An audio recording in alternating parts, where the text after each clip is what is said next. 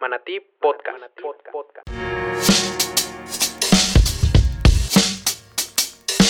Un espacio para hablar acerca de las transformaciones que están modificando nuestros estilos de vida y nuestro entorno. Te doy la más cordial bienvenida, mi nombre es Rafael Echeverría. Desde hace 11 años me encuentro impulsando el ecosistema de emprendimiento y de innovación en México y en Latinoamérica.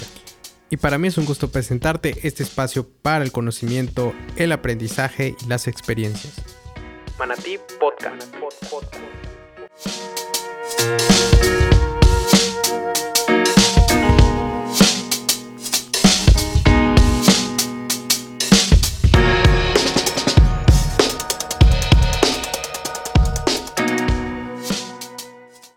Hola, hola, ¿qué tal? Mucho gusto, muy buenos días, tardes, noches, un gusto de nueva cuenta volver a estar en comunicación con ustedes por este medio.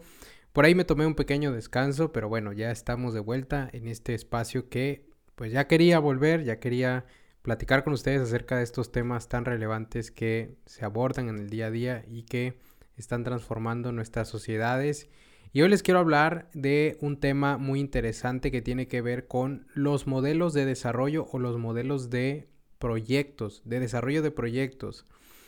Eh, recientemente, hace un par de meses, se lanzó por ahí en la plataforma de Netflix la serie de, em, perdón, un documental que ejemplifica todo lo que fue la, el lanzamiento y relanzamiento, bueno, de NASA con el esfuerzo de SpaceX, empresa de Elon Musk, que hace una labor bastante, bastante interesante para poder volver al espacio por medio de su empresa y pues bueno, en colaboración con la organización gubernamental que es la NASA y que vuelve y que insiste y que desarrolla esta empresa para lograrlo en un tiempo récord.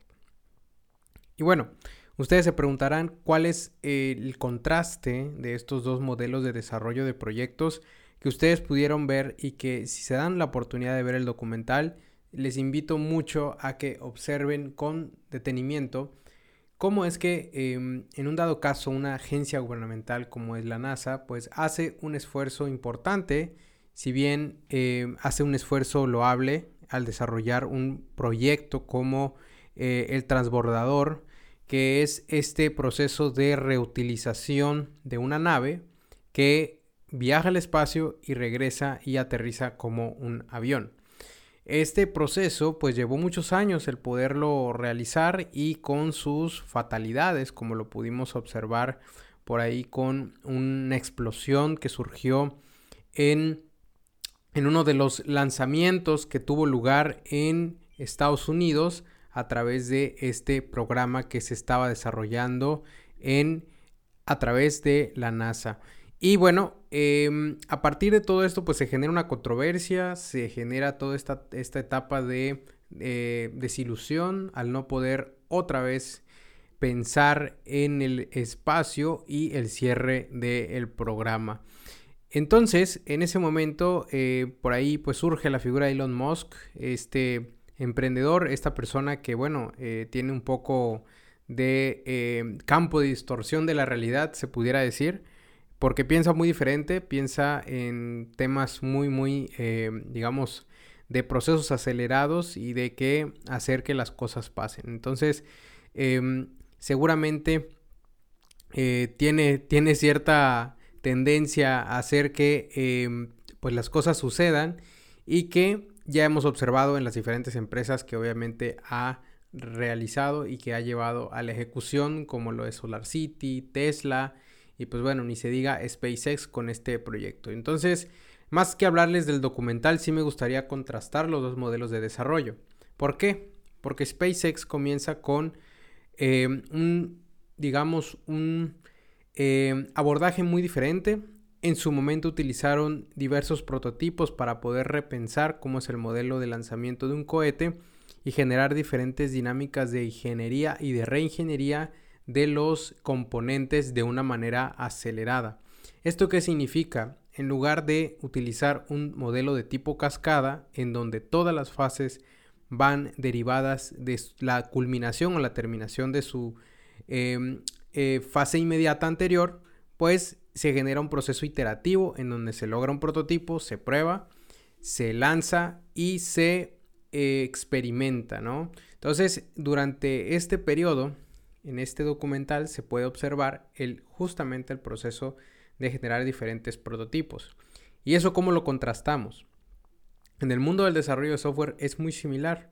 Todos los procesos de desarrollo tienen que ver con una fase de iteración y de desarrollo en espiral, que creo que en su momento algunos que eh, les haya tocado estudiar la ingeniería en sistemas o licenciatura en informática podrán recordar todos estos modelos de eh, desarrollo de proyectos y desarrollo de sistemas en donde contrastan los modelos principales que tienen que ver con la cascada, que son procesos lineales, y el proceso iterativo, que es cíclico, el proceso en espiral. Entonces el proceso en espiral se asemeja más a lo que hace SpaceX y por eso logra en muy poco tiempo desarrollar prototipos funcionales y por otro lado lograrlos eh, perfeccionar en el tiempo a través de los diferentes errores. Ustedes si buscan en YouTube la explosión interminable de proyectiles que lanzaron al espacio casi como, eh, como si fueran, como si no costaran. Y todo eso em, genera aprendizaje. Toda esta parte de lanzar un proyecto y hacer que reviente, que explote, genera mucha información, genera muchos datos que ayuda a que puedan mejorar, a que puedan repensar cómo lo pueden hacer mejor. Salieron ideas eh, por ahí como unas especie de patitas que van, eh, digamos, alineando el, cohete cuando va aterrizando y hay eh, mucho aprendizaje para emplearlo en su momento para el lanzamiento. Por otro lado, NASA, generando un modelo completamente en cascada durante muchos años, estuvo desarrollando diferentes proyectos, muchos de los cuales pues no vieron la luz y otros que resultaron en grandes fracasos. Y todo esto llevando procesos completamente largos de años y de mucho tiempo antes de poder hacer las primeras pruebas, ya que el proceso de encascada se, em, se lleva a cabo mediante una dinámica completamente lineal, en donde a través de la terminación y la culminación de una fase, no antes, se va a la segunda fase y así sucesivamente. Este proceso es demasiado largo en muchas veces y demasiado costoso. Entonces, el contraste de estos dos modelos de desarrollo pues hace que se derive en una ventaja competitiva para SpaceX. Y bueno, esto trasladado a las empresas o a los proyectos que muchas veces realizamos o que llevamos a cabo, tiene que ver también con el, el modelo acelerado en, lo, en el cual podamos aprender y que esto también se deriva de la metodología de Lean Startup, por ahí si lo han escuchado, Lean Startup o Emprendimiento Ligero o Eric Rice con su libro, ha desarrollado y ha resumido de cierta manera lo que viene haciendo SpaceX y otras compañías y en su gran mayoría las empresas tecnológicas, en donde generan prototipos y van iterando poco a poco mediante el aprendizaje del cliente.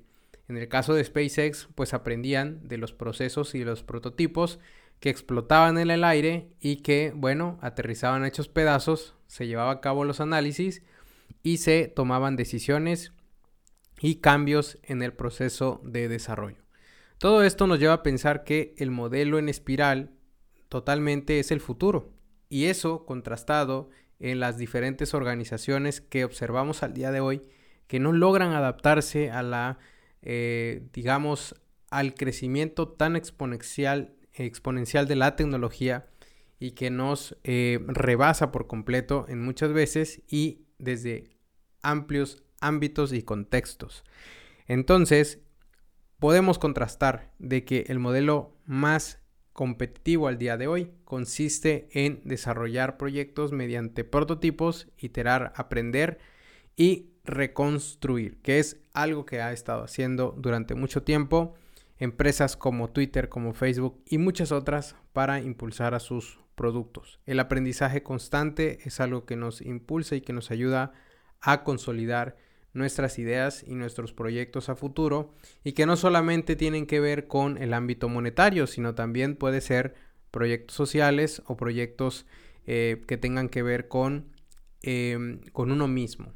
Siempre hay fracasos, siempre hay aprendizaje y todo ello lo que nos conlleva es a nuevos niveles, digamos como los niveles en un videojuego.